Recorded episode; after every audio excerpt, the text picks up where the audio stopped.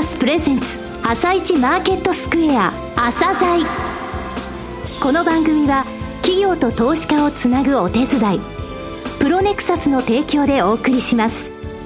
皆さんおはようございます。アシスタントの玉木葵です。それではスプリングキャピタル代表チーフアナリストの井上哲夫さんと番組を進めてまいります。井上さんよろしくお願いします。よろしくお願いします。はい。さあそれでは今日のゲストをご紹介しましょう今日ご紹介するのは証券コード3459サムティレジデンシャル投資法人です。はい、えー、J リートのサムティレジデンシャル投資法人さんですね。はい、あの、スポンサーが2つあります、はい、えー、非常に特徴的です。それからね、あの、レジデンスなんですけれども、地方都市、主要都市ですね、に、あの、数多く持ってると。これね、初めからぶれてないんですよ、この姿勢が。はい、えこれからの成長戦略についてもお聞きください。はい。それでは、朝鮮今日の一社です。朝鮮今日の一社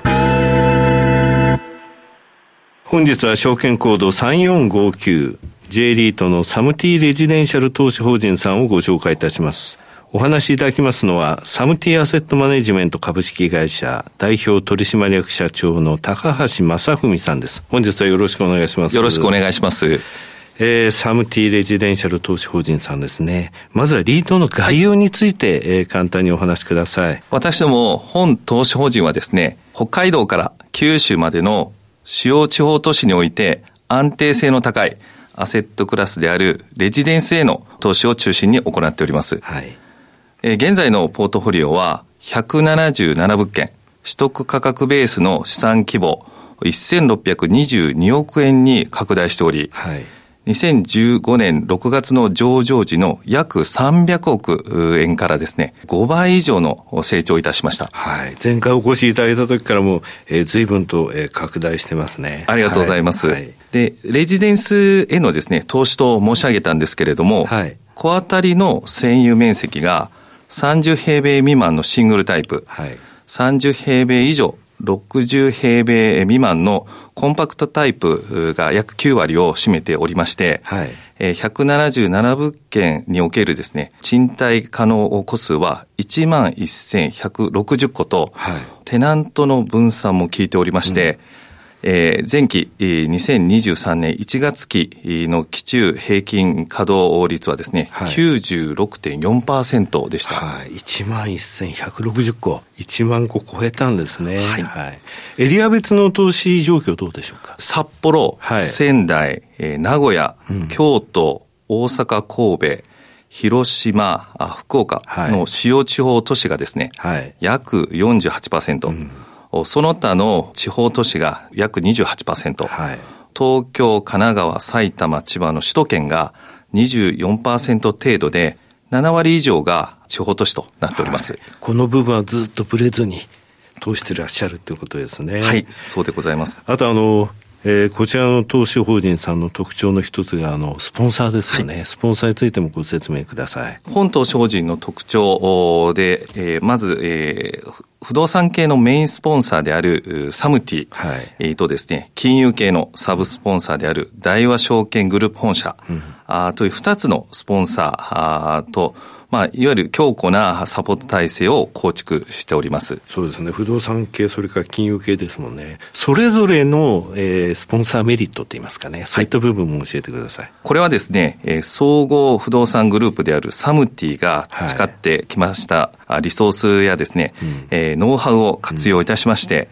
うん、えー、日本全国の幅広い、えー、地方都市における物件の取得、はい、および効率的な賃貸運営を行うとともに、サムティグループのですね、高規格賃貸マンションのシリーズであります、はい、S レジデンスという統一ブランドをですね、えー、新築物件で安定的に供給を受けることができます。うん、はい、高級な規格のね、はい、マンションですね、S レジデンスですもんね。はい。新築で、えー、安定的に供給を受けるとともにですね、はい、えー、総合証券グループとして、うん、えー、ご案内の通り、大和証券グループ本社の機能、はい、うん、えー、ネットワーク活用をいたしまして、安定的な資金調達の体制がですね、維持されております。拡大も図れております。はいうん、信用力の上昇によるファイナンスコストの低減も図られておりまして、はい、現在、えー、本投資法人は発行済み投資口数の38.9%を、大和証券グループ本社が保有していることから、はい、大和証券グループ本社の連結子会社でもあります。なるほど。政務ボートというよりも、もう連結の子会社になってるわけですね。はい、なるほどね。えー、先ほどあの15期ですね、前期2023年1月期というお話出ました。えー、このですね、はい、前期の取り組みについてお話しください。前期は2022年8月にですね、はい、その前の年に続きまして、うん。え公募及び第三者割当増資を行いまして、その資金で外部成長といたしまして19物件、はい、約150億円の資産を取得しました。19物件の内訳といたしましては、主要地方都市が11物件、はい、その他地方都市が7物件で、その他に小田原に S4 と小田原栄町という物件を取得いたしました。先ほどあの、えー、サムティグループのね、新築、はい、土地から取得した高級規格賃貸マンション、はい、S レジデンスっていう物件、はい、これたくさん入ってますよね。はい、その他 S フォート、今、名前が出た S フォートっていうのもあるんですが、はい、この違いって何なんでしょう ?S レジデンスシリーズというのは、はい、あサムティ、スポンサーであるサムティがですね、はい、土地から仕入れまして、うん、独自の規格で建てたもの、はい。はい、そして S フォートシリーズというのはですね、それ以外のものでございますので、あの、例えば外部から、うん、あ取得したあ中古物、はい、既存物がそれに当たるケースもございます。はい、はい外部の新築もじゃあそうなる、そうですね。はい。じゃあ、あの、サムティさんの土地からは取得してなくて、はい、それからあの、えー、中古物件って言いますか、はい、既存物件だった場合っていうのはどっちに入るんですか？はい。これは S フォートシリーズですね。じゃあ、はい、あくまでも S レジデンスはピカピカ一番初めの、はい、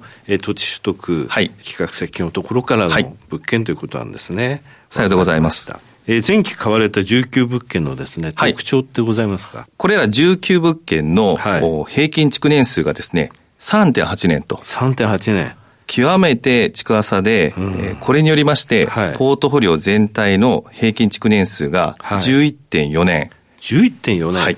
これは若いですね。まあ、あの、住宅特化型のリートの中では最も若いポートフォリオとなっております。そうですよね。もうすぐ上場されて8年になりますので、はい、現在の平均築年数11.4年、はい、これ最も若いってことですね。はいなるほどね。はい。これ、あの、平均鑑定、えー、はい、利回りって言いますか、はい、NOI、はい、利回りお聞きしてよろしいですか？はい。これら19物件の平均鑑定 NOI、利回りはですね、はい、4.8%となっておりまして、うん、はい、ポートフォリオ全体の質の向上に寄与したと考えております。レジデンスの中ではかなり4.8って頑張ってますね。はい。さて、あの、世界的にですね、金利が上昇しました。特に、えー、去年ですね。はい。えー、こういった状況の中でですね、財務戦略どういうふうに考えてらっしゃるか、えー、また今後成長戦略についてもお話しください。えー、まずはですね、はい。まあ、LTV、いわゆるその借り入れの割合もですね、はい、増資を経まして、49.7%と下げております。ローントゥーバリューですね。はい。はい、で、まあ、金利の固定化も進めてきておりまして、はい、足元71.9%まで、うん、比率を高めることができております。固定金利で。はい。で、ただですね、えー、固定化一辺倒ではなくて、はい。まあ、あの、昨今やはりコストも上がってきておりますので、うんはい、しっかり意識しながらですね、うん、えー、今後の金利上昇にもですね、備えると。ということも考えております。なるほど。で、あの、今後はですね、多種多様なですね、資金調達にトライするということで、うん、DBJ、グリーンビルディング認証のですね、えー、取得も進めまして、はい、えー、昨年12月にはですね、うん、投資法人債をグリーンボードで、はい、えー、発行をしております。ね、はい。で、私どものですね、えー、地方物件の投資が多いということを背景にいたしまして、まあ、幅広いレンダーフォーメーションを構成しておるということも特徴でございます。なるほど。地方銀行さんも、はい、えー、その連打の中に入るってことなんですね。はい、しっかり支えていただいております。はい、なるほど。今、格付けっていうのははい。JCR さんの格付けで、はい、えー、シングル A、フラット、過去安定的ということになっております。なるほど。さて、成長戦略の方は？本島主要法人におけます投資主の皆様のですね、価値向上というのはですね、安定した分配金であり、配当金をですね、計画した通りに、またはですね、それ以上に結果を出すとい。うことを心がけております。はいうん。で、鑑定評価額はですね、えー、昨今右肩上がりでございまして、はい、えー、ナブもですね、うん、着実に成長してきておりまして、今後もですね、ナブ成長にはこだわりたいというふうに思っております。うん。はい、で、パイプラインもですね、25物件、えー、うち、えー、12物件が S レジデンスとい。うことで、おおむね、えー、約200億円程度の検討物件がですね、訴状に載っております。はい、外部成長につきましては、AUM の積み上げがですね、えー、ナブの成長につながる、うん、資産規模の拡大と合わせまして、継続的にやってきておりました、入れ替えにもですね、うん、注力しておりまして、入れ替えにつきましては、築年の浅さや、うん、収益性を鑑み、ポートフォリオの質の向上、ポートフォリオクオリティ向上を図りまして、はい、売却による含み益も、うん、投資主皆様にですね、還元し、配当計画を上積みにしております。そうですね。はい。あの、こちらのリートの場合、この、えー、含み益がその売却によって、はい、えー、実現した時の、はい、えー、配当っていうのを今までも出されてますからね。はい。はい、なるほど。内部成長はどうでしょう？はい。内部成長におきましては、稼働率、そしてですね、賃料単価の維持を図りまして、うん、更新時にもですね、上積みを図っていきたいと思っております。うん、あの、今、成長戦略のところで、まず安定した分配金ってことを一番初めに言われて、はい、これ、あの、今までとちょっと色が変わったかな、方向性としてですね、はい、分配金まずっていうので、外部成長前にお話しされましたけれども、はい、この分配金ってどれぐらいの目安ってございますか？私ども2700円をですね、うん、まあ一つ、分配金を維持していきたいとい。うふうに考えておりまして、はい、えこれからもですね、維持していきたいというふうに考えております。はいえー、さて、現在投資家の注目度の高いサステナビリティの取り組みですね。こちらについても教えてください。私どものですね、あの、基本理念がですね、えー、地方創生、えー、でございまして、地方物件にしっかり、物件を保有することを、まあ、基本理念としておりまして、うん、まあ、ここがしっかりリンクしていくのではないかなというふうに考えております。はい、で、サステナビリティ方針とか、推進体制を2年がかりでですね、構築いたしまして、うん、えー、省エネルギー、及び温室効果ガス排出削減に関するポリシーの策定とですね、うん、重要課題、まあ、マテリアリティも特定いたしております。すねうん、はい。 GRESB、リアルエステートにも、しっかり参加、参画しておりまして、はい、まだ初期段階で発展途上でありますけれども、はい、しっかり注力していきたいと、かように思っております。なるほど。先ほど、えー、DBJ のですね、はい、えー、グリーン認証取得のお話もありましたが、はい、えー、こういった部分、はい、グレスビーの方にも、はい、ですね？あの、ベルスとですね、はい、DBJ グリーンビルディング認証はすでに物件においては取得しておりますけれども、はい、今後はキャスビといった、はい、あところにもしっかり、うん、取り組んでいきたいと思っております。はいえー、最後になりましたが、リスナーに向けて一言お願いします。えー、私どもはですね、えー、レジデンスという安定した資産から得られる収益を皆様にですね、分配するということをですね、えー、考えております。え地方というテーマを持って、えしっかりやっていきたいと、かように思っておりますので、ぜひ、えよろしくお願いしたいと思っております。はい。えー、高橋さん、本日はどうもありがとうございました。ありがとうございました。今日の一社、サムティレジレジデンシャル投資法人をご紹介しました。さらに井上さんにお話しいただきます。はい、えー、こちらのリートですね、今現在資産規模1622億円、はい、えー、上場時の300億円からですね、5倍以上になったわけなんですが、はい、あの全然ぶれてないんですよね、地方都市、えー、そしてあの分配金にものすごく配慮したあの運営をずっとされてきてるんですよね。はい、で、スポンサーが2つあると、はい、サムティと、えー、それから大和証券グループ本社、となりますとね、金利に対してもあの非常に抵抗力のある、えー、ファンドなんですよね、リートさんだと。えー、で、あの、いろいろとね、柔軟に対応できると。だから外部成長にかけるっていう時は、さっきあの、パイプライン、25物件、もう200億円ありますよと、そっちにもいけるし、はい、あの、安定的に分配金を出すぞっていうこともできるということですね。はい、それから最後のサステナビリティの取り組み、これらのところがですね、これからあの、さらに機関投資家に評価されていくと思うんですよね。えー、ですので私、あのー、この新しい物件でね、えー、平均築年数11点、11年でしょ、えこれも上場して8年ですから、はい、まあ立派にあのきちんと入れ替えしながら分配金を出している、うん、あのすごい褒めたいあの好きなリートなんですよね。はい、はい。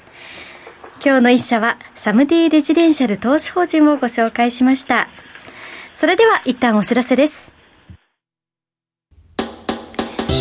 企業ディスクロージャー IR 実務支援の専門会社プロネクサス上場企業のおよそ6割2200社をクライアントに持つ。これはアジア証券印刷の時代から信頼と実績を積み重ねてきたからこそ。さらにプロネクサスが目指すのは企業と投資家をつなぎ日本の株式市場を活性化させることです。プロネクサス私たちは個人投資家の皆さんを応援します。井上哲夫今日のストラテジー。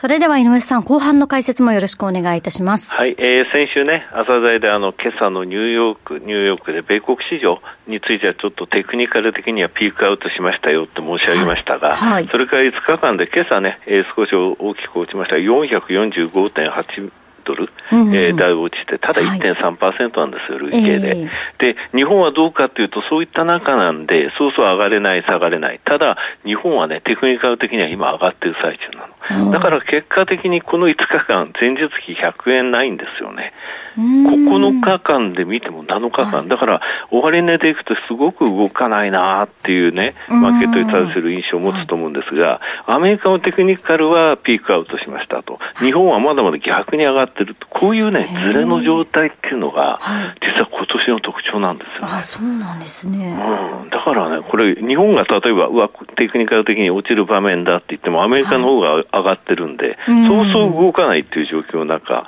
ただね、結構、あの日本の方はテクニカル的にはね、3回りなんか見ますと、帰りですよね、5日25、75日、移動帰り見ると、その合計の5%超えてる状況が、えー、これで10日続いてるっていうので、なんかそういう過熱感はありながらも、はいあのすごい過熱感ってみんな感じてないんですよね。でそういったのがね、外国人投資家がね、結構注目してるのが、はい、あのトピックスの段階的ウェイトの低減銘柄ってあって、えー、これ10月のね、えー、再評価行われるんですけど、流通時価総額ベースで、ちょっと劣った銘柄ってトピックスでウエイト落とされちゃうんですよ、えー、でそれはこの3月段階でどうなのっていうところを結構外国人投資家見てるんですね、はい、あの指数とずれないようにみんなしますのでこの銘柄ちょっと、えー、減るんじゃないの？となると、それに合わせて減っていく。売らなきゃいけないってことになるんで、えー、ちょっとこの、えー、トピックスの段階的ウエイト低減っていうのはちょっと要注意なんですね。はい、見てってくださいってことです。はい、井上さんありがとうございました。それでは大型連休を挟みまして、次回は5月の10日の放送となります。それでは皆さん、また次回。